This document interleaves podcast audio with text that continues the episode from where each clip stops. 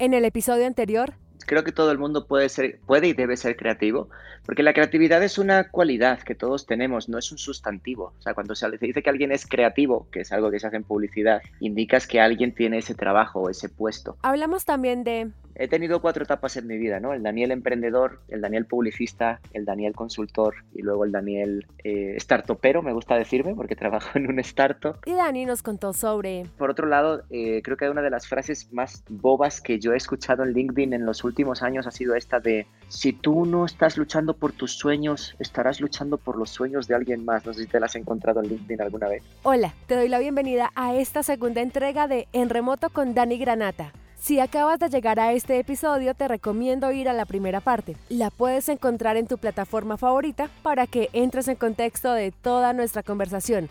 Aunque, de igual manera, si llegaste a este punto, te aseguro que vas a encontrar una gran historia.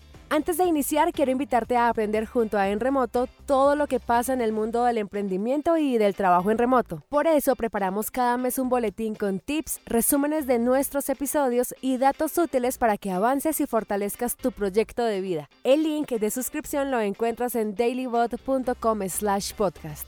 Ahora sí, ¿has sentido que tienes una idea pero no sabes si es bueno contarla? Esto sucede cuando no estamos seguros de si lo que tenemos en mente puede funcionar o no. El autosabotaje o el síndrome del impostor nos hace dudar de nuestras propias capacidades y lo que hemos visto reflejado en todas las historias por las que hemos pasado aquí en remoto es que no solo basta con tener una buena idea, para que funcione hay que contarla y esto puede llevarnos probablemente a ejecutarla.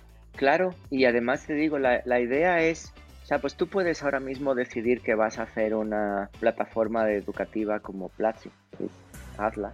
¿Sabes? O sea, el, el es muy complicado y requiere mucho más esfuerzo que nada más tener la idea. ¿no? Hay ocasiones en que sí hay ideas que son inicialmente interesantes, pero, pero insisto, de que la idea exista que luego funcione a escala, Nada que ver, son dos cosas completamente distintas. Antes de continuar con nuestra charla, te cuento que Dani hace parte de Platzi, una plataforma educativa online, por si no has oído la primera parte. Y él te tiene una invitación. Y ya de paso aprovecho para decirte que hay un enlace en platzi.com slash en remoto, donde puedes eh, acceder a un mes extra de suscripción de Platzi si adquieres una suscripción anual con nosotros. Así que después de contar la idea, existe una posibilidad de encontrar a otro que comparta nuestra manera de pensar, tenga tal vez una idea similar o simplemente entienda los puntos del otro para hacerlo crecer. Le pregunté a Dani sobre la importancia de la empatía al momento de crear un emprendimiento.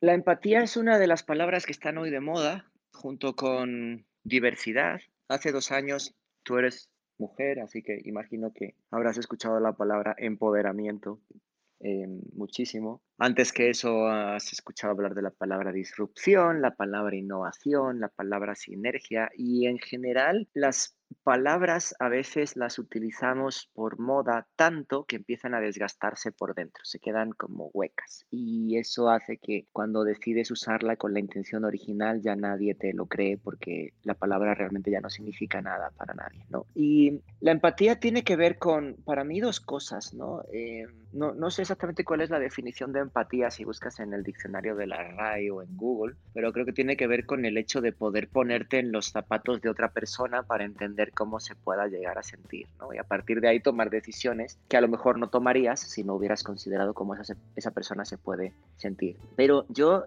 eh, con el tiempo, esto es una opinión muy personal mía, no, no pretendo que nadie esté de acuerdo con ella, pero yo he descubierto con el tiempo que hay cosas que por mucho que tú te intentes poner en los zapatos de otra persona, es imposible. No puedes y lo que sientes en realidad no es empatía, sino otredad. Digo, sino lástima, perdón. Y, creo que la empatía se vuelve empatía de verdad cuando hay otra edad, cuando tú te vuelves el otro. El ejemplo que yo siempre cuento es, em, yo vengo de un país que es España, donde todos los años hay miles de muertos eh, eh, migrantes que intentan cruzar de África a, Europa y el punto de entrada es España. Y uno siempre ve las noticias, pues no te quiero decir indiferente, pero llega un punto en que te, te vuelves como medio em, insensible Sí, em, y dices, wow, pues, pues qué desastre y qué mierda, pero ayer fueron tres, hoy fueron siete, mañana serán doce. Queda claro que hay un problema sistémico detrás que no, no está en tu mano resolver y lo único que puedes es decir, bueno, pues voy a sentir empatía, ¿no? Em, y yo eh, yo me mudé a México en 2005 y me mudé, como digo, a una ciudad muy chiquita que está en el norte de México que se llama Saltillo. Em, y ahí eh, yo lo que decía siempre es como si me hubiera mudado a Ciudad de México o a una gran capital donde hay una gran comunidad de españoles, pues yo probablemente hubiera podido mantener mi españolidad en aquel lugar al que yo me hubiera ido. Pero como me fui a un sitio en el norte donde había otro español más aparte de mí, porque me lo decían siempre en migración de, ah, hay otro español, no sé si esperaban que nos conociéramos o algo así, ¿no?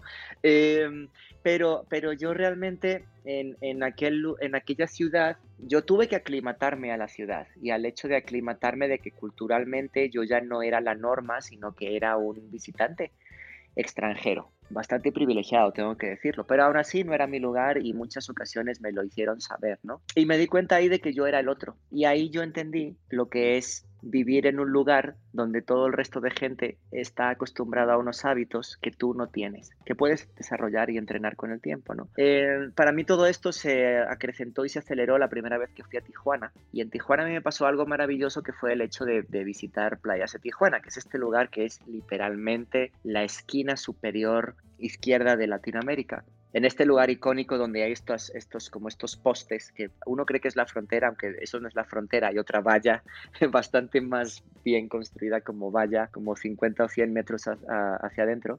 Y ahí me di cuenta de lo que era estar en el lado de los que querían cruzar, porque estaba en el lado del donde o sea, la gente no emigra de Estados Unidos a México, sino que quieren emigrar de México, de Guatemala o de Latinoamérica a Estados Unidos, ¿no?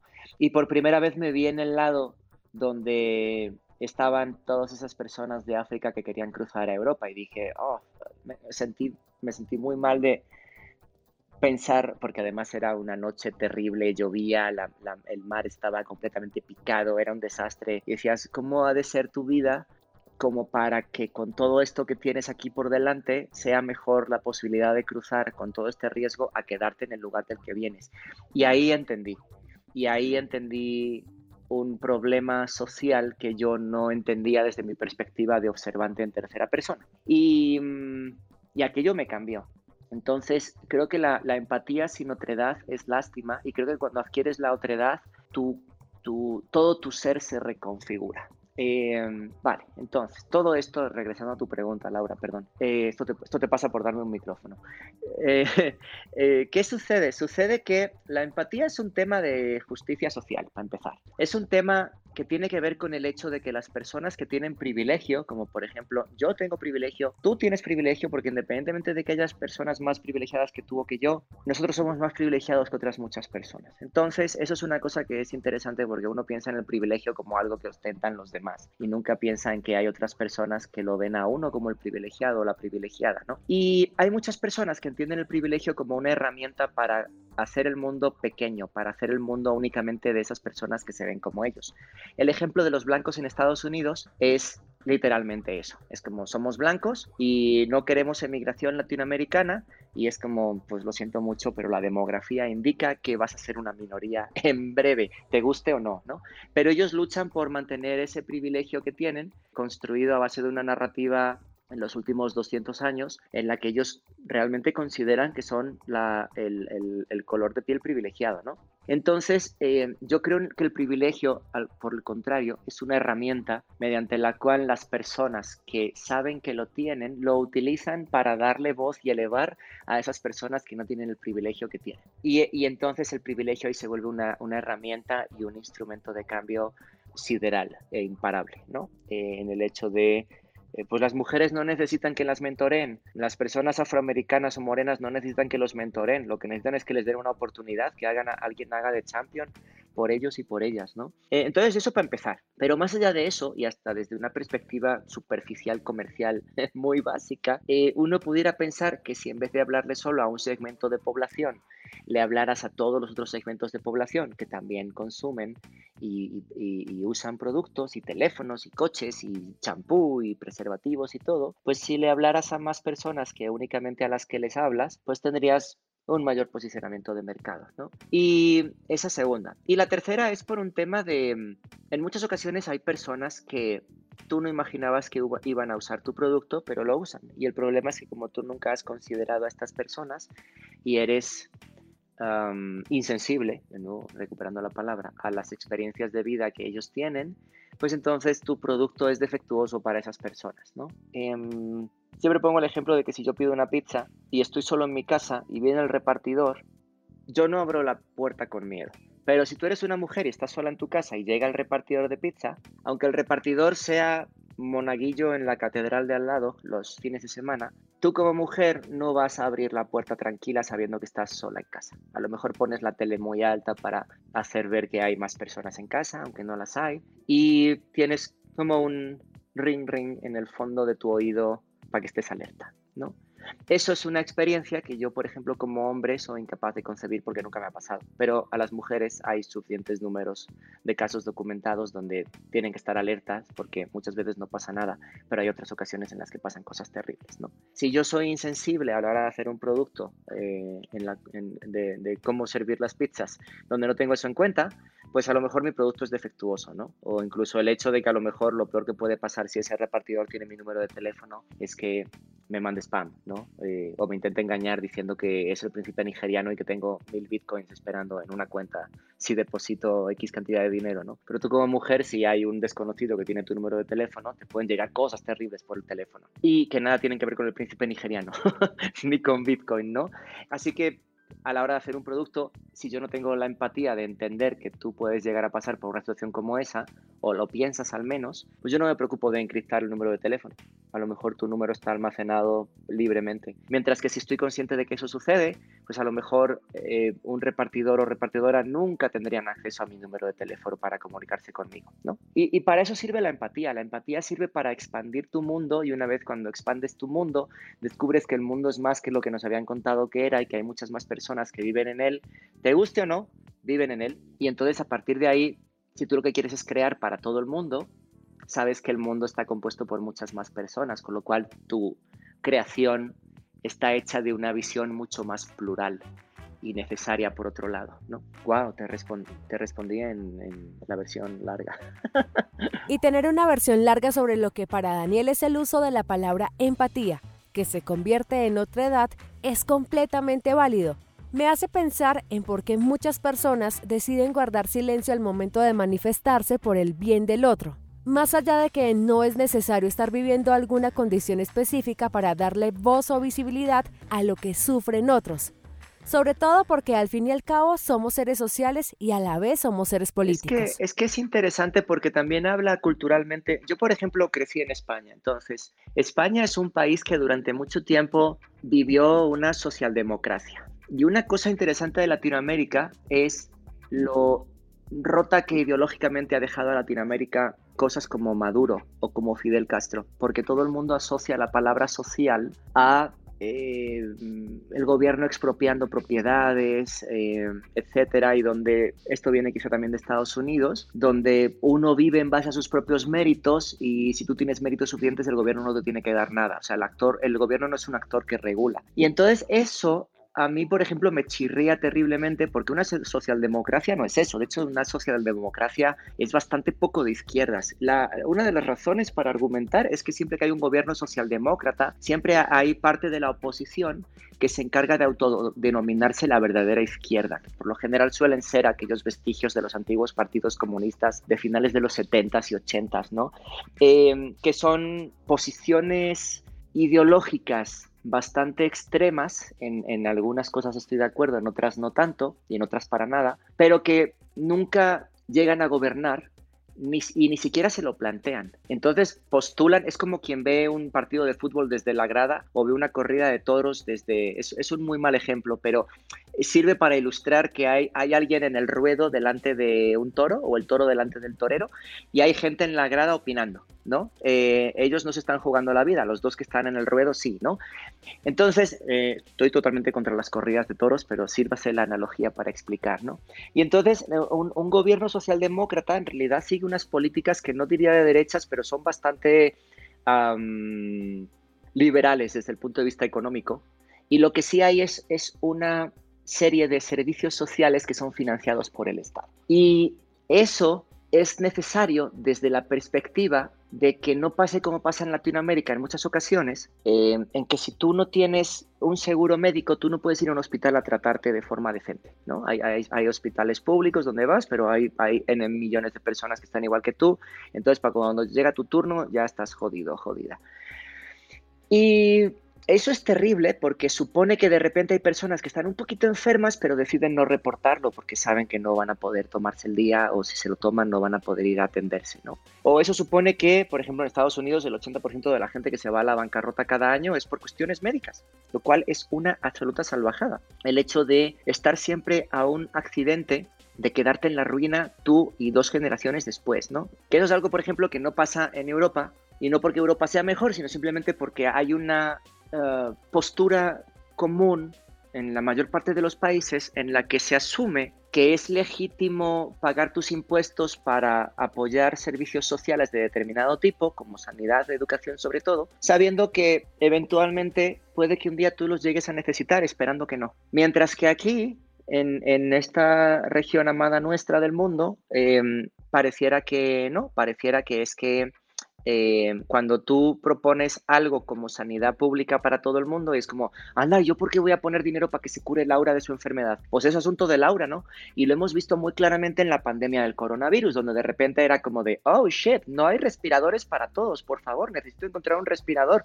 Bueno, es que para eso sirve, ¿no? O sea, para, para el hecho de no tener que estar dependiendo del acceso a un, a un, a un algo concreto, sino que em, haya, haya una base común que ofrezca sustento de tipo sanitario o de tipo educativo a, la mayor cantidad de personas posible, ¿no? Entonces es peculiar lo que dices porque es cierto, es, es, la gente, yo no creo que sean apolíticos, creo que son más bien apartidistas porque honestamente es muy complicado seguir en esta época y en esta región del mundo las directrices de un partido concreto, eh, porque por lo general son más bien, creo que los partidos políticos son organismos bastante amorfos, donde muchas veces en la política hoy se gobierna no a base de de intenciones de cambio social, sino que se gobierna a base de encuestas y de retweets. ¿Cuántos retweets me da esto? Lo voy a hacer, ¿no? El ejemplo más claro son lo ridículas que son las campañas publicitarias en los países latinoamericanos. Es una cosa terrible. Donde pareciera que eso que vemos es lo que realmente los políticos piensan de quienes eh, somos los que finalmente les votamos o no, ¿sabes? Eh, cero respeto, cero sentido común y argumentación, sino que es más como, ah, vamos a hacer em, TikToks y eh, lives en Instagram, este, eh, y, y, no, y no funciona así, ¿no? Entonces, exacto, entonces em, yo, yo siento un poco esto que dices, que es cierto, que, que la gente no se manifiesta por lo, porque por lo general no ven el problema del de al lado como algo propio y solo lo ven como propio cuando les toca a ellos realmente o a algún familiar Daniel mencionó algo muy importante en esta intervención. El 2020 vino cargado con una situación social, económica y de salubridad que nos tocó absolutamente a todos. Esto llevó a la aceleración de algo que ha existido hace muchísimo tiempo, el trabajo en remoto. Lo menciono porque es frecuente que los empleadores no tengan en cuenta la situación de sus colaboradores. Muchas veces se prefiere no reportar una enfermedad o una calamidad por miedo a perder su empleo y aunque esta dinámica ha estado cambiando gracias a la creación de cultura empresarial consciente, el trabajo en remoto ha enfocado esfuerzos para cambiar el pensamiento de horas de silla, como podría llamársele a esto, a más bien un indicador de desempeño. Yo también estoy pasando por la pandemia. Yo al inicio de la pandemia yo estaba super hanky dory en mi casa diciendo, ah, qué bueno, este, finalmente Platzi es una compañía que ya venía trabajando de forma distribuida en las tres oficinas que teníamos en San Francisco, en Colombia y en, en, en México, ¿no? Y cuando empezó la pandemia, para nosotros fue lo más normal del mundo seguir trabajando por Slack, haciendo videollamadas por Zoom, porque aunque convivíamos en nuestras oficinas, y yo recuerdo con mucha nostalgia poder irme una semana al mes completa a Bogotá a, trabajar desde allí, pues cuando llegó la pandemia realmente no nos afectó en cuanto a la productividad desde la perspectiva de que seguimos trabajando como ya lo habíamos venido haciendo, ¿no? Ahora, un año después de que empezó aquello, eh, sí te diría que yo sí estoy un poco tostado, es la palabra, ¿no?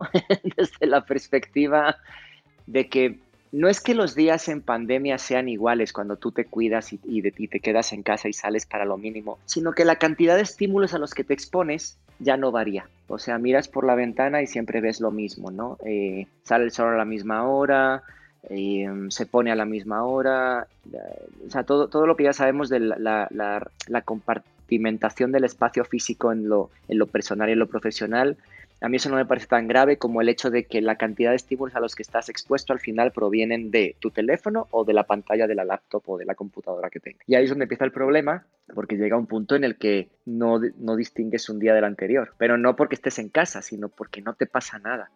Entonces, em, yo creo que una cosa que a nosotros siempre nos ayudó eh, en Platzi a, trabajar de esta forma, que es primero éramos una compañía que trabajaba de forma distribuida y luego se decidió que iba a ser 100% remota. ¿no? Eh, eventualmente volveremos a las oficinas, eh, pero no de forma fija, sino a lo mejor este, pues, ve un par de días a la semana para convivir y conocer a la cantidad de gente a la que solo conoces por, Zoom, ¿no?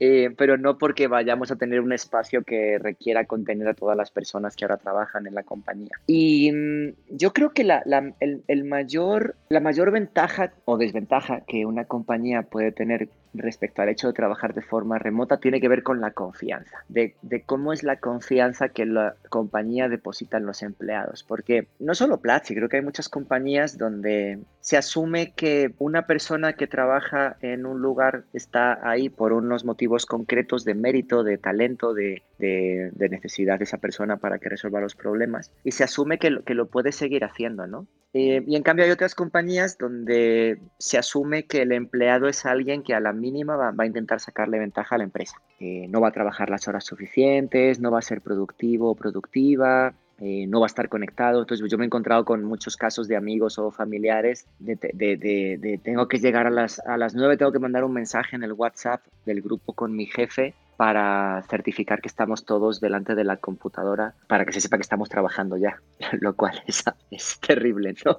Eh, y eso es un poco cómico incluso, pero habla un poco de nuestra psicología aquí en Latinoamérica del trabajo como una bendición que alguien nos da, Laura, ¿sabes? Y no como un lugar al que vas porque eres parte de algo que está creando una cosa que puede o debe cambiar el mundo o la vida de personas, ¿no? Entonces, claro, cuando, cuando tú enfocas a tus, a tus empleados como que les estás haciendo un favor, pues claro, les puedes pedir obediencia de vida, ¿no? Porque te deben tu trabajo, te deben su trabajo, que creo que es la peor forma de enfocar una relación laboral. Eh, yo, a, mí me gusta sentirme tratado como adulto. Digo, yo en mi trabajo hay veces en que acierto, hay veces en que me equivoco horriblemente. Cuando lo hago bien me dan una palmada y cuando lo hago mal me dicen, oye, esto salió mal. Pero nunca se cuestiona a mi persona, sino lo que salió bien o mal del trabajo, ¿no? Y cuando uno entra en estas cosas de, oye, no, eh, ¿cómo se dice? Eh, manifiéstate en WhatsApp, ¿no? Así como si fuera una Ouija.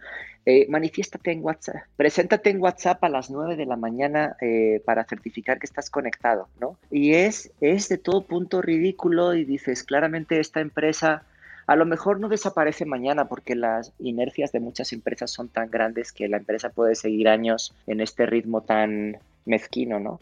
Pero, pero a la larga no es un lugar donde yo creo que el talento o el buen talento quiera llegar a trabajar, ¿no? El, talento debería querer trabajar en un lugar donde, donde, pues ni siquiera hablo de la exigencia, que eso ya depende de cada jefe, sino de la, de la confianza, ¿no? De asumir que no eres alguien que le está queriendo ver la, el, ver la cara, como se dice en México, ¿no? Así como de, de me voy a, te voy a engañar, ¿no? Voy a, voy a seguir cobrando quincenalmente o mensualmente, pero voy a trabajar la mitad porque estoy en mi casa, ¿no? Y, yo me he encontrado con muchas empresas así, ¿no? O sea, yo me, he encontrado con una empresa, por ejemplo, a la que yo iba a de, de presentador en una serie de eventos que iban a tener y, decidieron a última hora cancelar el acuerdo que teníamos porque yo en alguna llamada estaba con mi hijo en brazos, ¿no? Y mi hijo estaba perfectamente ensimismado en sus juguetes, no dijo ni mu, nada más lo tenía en brazos porque pues soy papá y quiero tener a mi hijo en brazos, ¿no? Y en algún punto una de las cosas, y eso sí me molestó, ¿no? Es como, eh, pues eh, qué poco profesional porque estaba con su hijo en brazos en,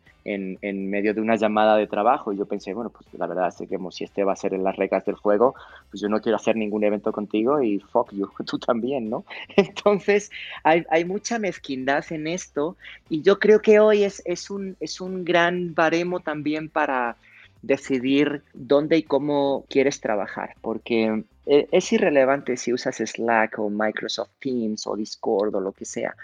Creo que al final del otro lado de la pantalla hay una persona a la que puedes decidir tratar de una manera o de otra, ¿no? Entonces, si alguien pide la confianza Mm, de, mandar una foto de, por WhatsApp de que estás delante de la computadora, pues honestamente no, quiero saber cómo ha de ser negociar una subida de sueldo con esa persona, eh, tomar tu licencia de paternidad, dar feedback, recibir feedback, ¿no? o sea, todos los procesos de relacionamiento entre un jefe y, su, y alguien que le reporta, creo que están rotos a partir del momento en el que alguien se manifiesta de esta forma de, oye, mándame una foto para saber que estás trabajando. Es como de, dude, es sí, es una palabra muy amable la que, la que utilizaste, pero sí, lógico, es una de ellas. Si seguimos hablando de cultura, es algo que se asume tanto del lado del empleador como del colaborador. Poder tener claro que los propósitos personales no solamente están ligados al crecimiento y rendimiento profesional, sino que también a la vida personal, pues es elemental para generar bienestar.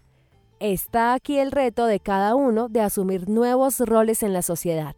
Yo, una, una de las cosas que yo, que yo más le agradezco a Platzi, más allá de lo puramente laboral, es el hecho de haberme permitido disfrutar de mi paternidad de una forma distinta. Una paternidad en la que yo he podido relacionarme con mi bebé 24 horas al día desde que nació. Eh, para empezar, porque tuve ocho semanas de baja por paternidad. Y segundo, porque uno piensa que la labor del hombre cuando nace un bebé tiene que ver con cambiar algún pañal o bañarlo algún día de la semana. Em, y el resto se le endosa a la madre, ¿no? Que es quien amamanta y listo.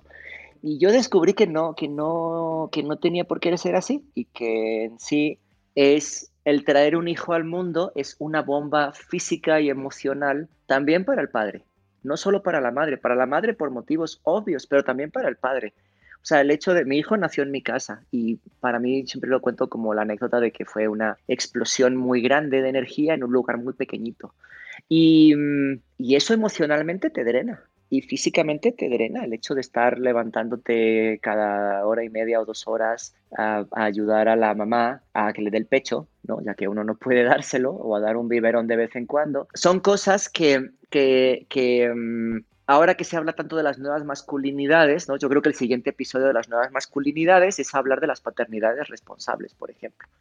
Desde la perspectiva de que la crianza es de los dos, no solo es de la madre, ¿no? Y, claro, yo, yo, por ejemplo, antes de que naciera mi, hijo, pues leí mucho, ¿no? Al respecto de cómo era el tema de la, de la licencia por paternidad, etcétera. Y, pues encuentras que hay lugares donde te dan cinco días de licencia por paternidad, que básicamente es para que pongas tus papeles en orden, los registres en el registro civil, le saques pasaporte o lo que sea y demás, ¿no? Y yo con el tiempo me fui preguntando, ¿cómo diablos tramitas emocionalmente traer un hijo al mundo en cinco días? No puedes. Solo puedes en el caso de que outsources completamente la crianza del hijo a la madre y entonces tú te vas como proveedor afuera de la casa a trabajar, que es lo que ha pasado durante, no sé si milenios, pero al menos sí siglos, ¿no?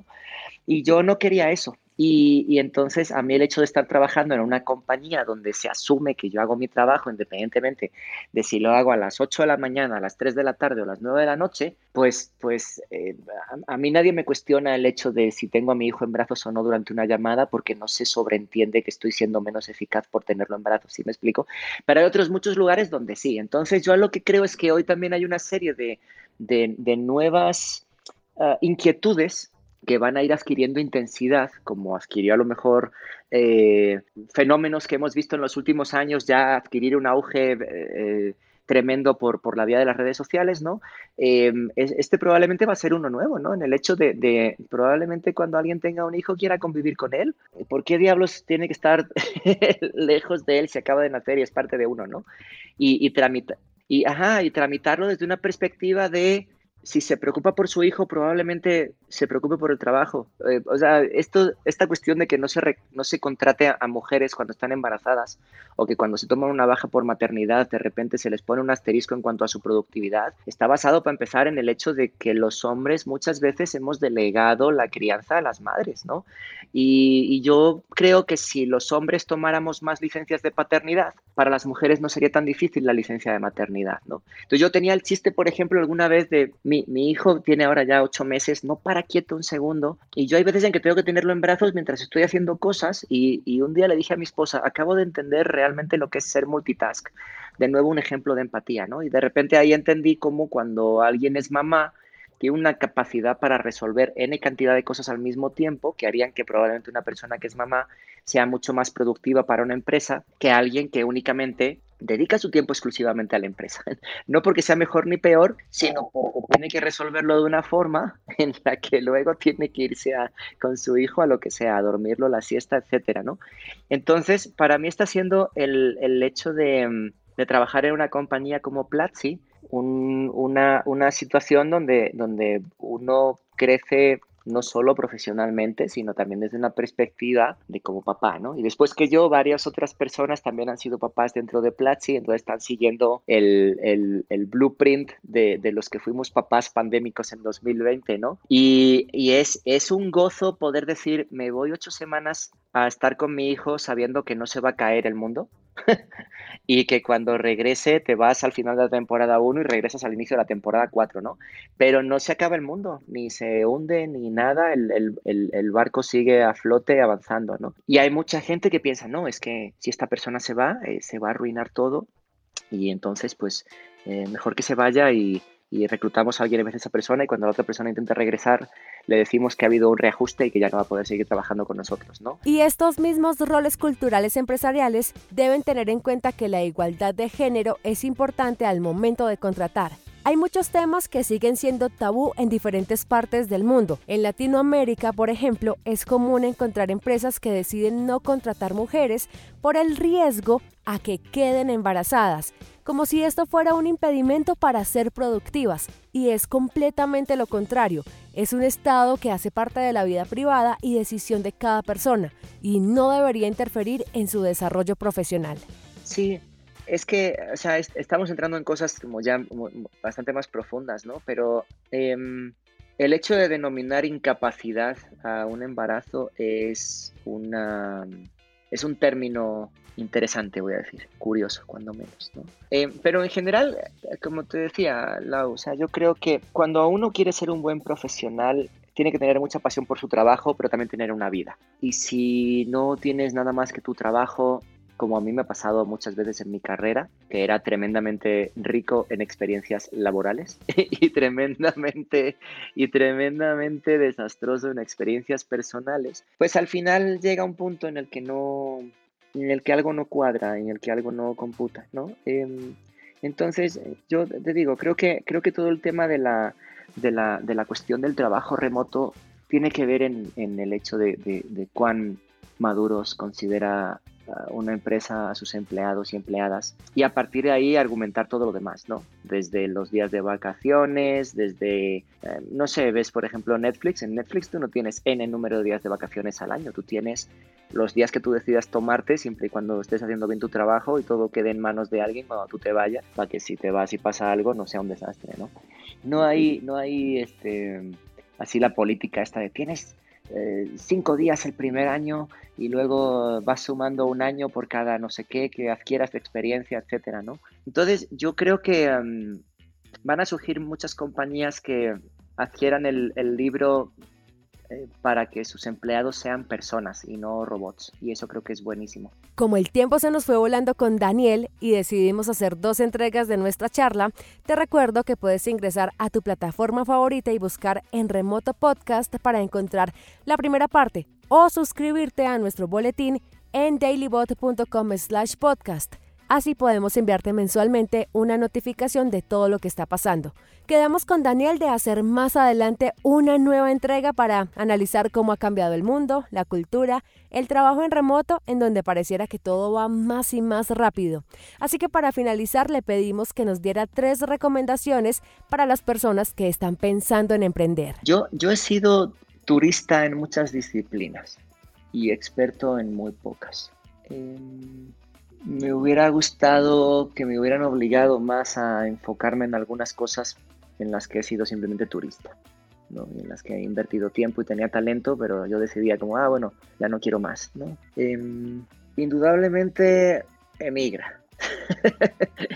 Emigrar es, ah, para mí, es un acto de renacimiento trascendental eh, desde la perspectiva de, comprender que el, mundo se ve con muchos más ojos que los que uno tiene al nacer. Y, cuando lo descubres, ya nunca puedes parar y ya nunca puedes regresar atrás. Te pasa como lo que decías tu amiga, ¿no? Que regresas y la gente sigue hablando de lo que tú hablabas hace 10 años y es como, bueno, pero es que esto ya no me interesa porque he descubierto todas estas cosas, ¿no? Entonces, una, claramente es em, emigra em, de ciudad o de país, ¿no? O sea, hablo muchas veces de la emigración no desde el acto este truculento de la necesidad de me voy como, como exiliado, ¿no?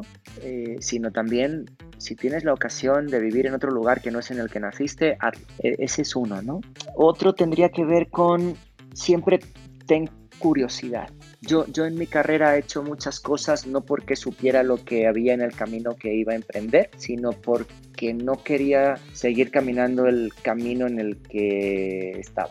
¿no? O sea, yo como en la encrucijada de por un lado por el otro, si en un lado ya sé lo que hay, entonces yo me voy por el otro aunque no sé qué haya. A veces he acertado, a veces me he equivocado horriblemente, pero como lo bueno y malo que me ha pasado en la vida ha sido basado en mis decisiones, yo considero eso el mayor ejercicio de libertad que alguien pueda cometer. O sea, el hecho que tú, por ejemplo, digas, yo no quiero tener hijos, es, es algo que, que si tú vives la vida en base a tus decisiones, eh, creo que nadie puede decirte bien o mal, eh, porque la decisión te corresponde a ti. Entonces creo que la, yo, yo, he sido una persona libre en eso. Eh, nunca, nunca nunca he mm, renunciado mi curiosidad y cada vez que tenía la oportunidad de irme por otro lado, aunque supiera que iba a ser un camino nuevo y difícil en el que empezar de cero, aun cuando tuviera una trayectoria en el camino del que venía, yo siempre he decidido cambiarme. Entonces, emigra, eh, ten curiosidad y el último que te diría es Relacionado con el segundo, creo que no hay recetas. Creo que entras a cualquier librería ahora y entonces te encuentras todos los libros de cómo hacerte rico en, en cinco segundos. Y el monje que le vendió, el, el, monje que vendió su Ferrari a las 5 a.m., ¿no? O sea, como todos estos libros que te dan como un recetario de, de cómo ser exitoso o exitosa en la vida. Probablemente la respuesta a todo lo que buscas está en esa misma librería, en cualquier otra parte de la librería, en la sección de filosofía o en la de cine, en la que adquirir todo ese conocimiento que te pertenezca para luego ponerlo en uso, ¿no? Pero no, la gente se va como a los libros del éxito inmediato y entonces yo, yo creo que uno tiene que hacerse cargo de sus decisiones. Creo que, creo que cuando, cuando adquieres uno de estos libros o aplicas el plan de consejos que alguien te da, estás delegando tu éxito o fracaso a esa persona que ni eres tú, ni vive en tu contexto, ni te conoce de nada. Pero igual es más, eh, igual es menos doloroso equivocarte así porque al menos puedes decir que la culpa fue de que los consejos que te dio no sé quién no funcionaron. Yo creo que uno tiene que casarse con sus decisiones y eso es lo que te va a permitir que te duelan mucho los fracasos porque tú te los buscaste, pero también disfrutar mucho las alegrías porque llegan y porque son enteramente tuyas, no por una receta de un libro de no sé qué, ¿sabes? Pero yo te diría eso, es como, eh, eh, sé emigrante en algún punto, sé una persona curiosa y, no sigas la receta de nadie, confía en tu intuición, porque al final ni al que le va muy bien le va bien todo el rato, ni al que le va muy mal le va muy mal todo el rato. Y bueno, hay, casos extremos donde hay gente a la que sí le va muy mal todo el rato, pero, pero, pero en, dentro, de una, dentro de un cierto contexto de, en, el que a lo mejor tú y yo estamos hablando de esto y alguien está, escuchando un podcast, asumo que es alguien que tiene al menos la potestad de tener acceso a una conexión a Internet ¿no? y, y, un dispositivo donde escucharlo. Entonces yo, yo diría esos tres. A Daniel le damos las infinitas gracias por el tiempo para darnos su punto de vista también por esta oportunidad de invitarte a nunca parar de aprender. Recuerda ingresar a platzi.com slash en remoto.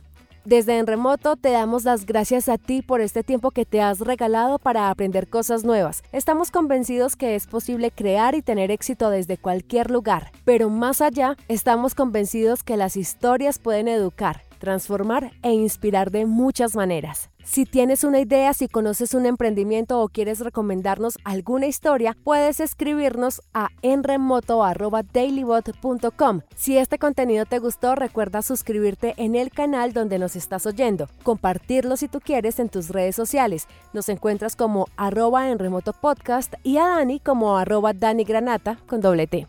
La investigación, diseño de sonido y creación del podcast es una coproducción para DailyBot Yo soy Laura Mendoza y este es un espacio sonoro en donde queremos inspirar a nuevos emprendedores y profesionales a construir desde cualquier lugar. Nos oímos muy pronto. Gracias por conectarte en remoto.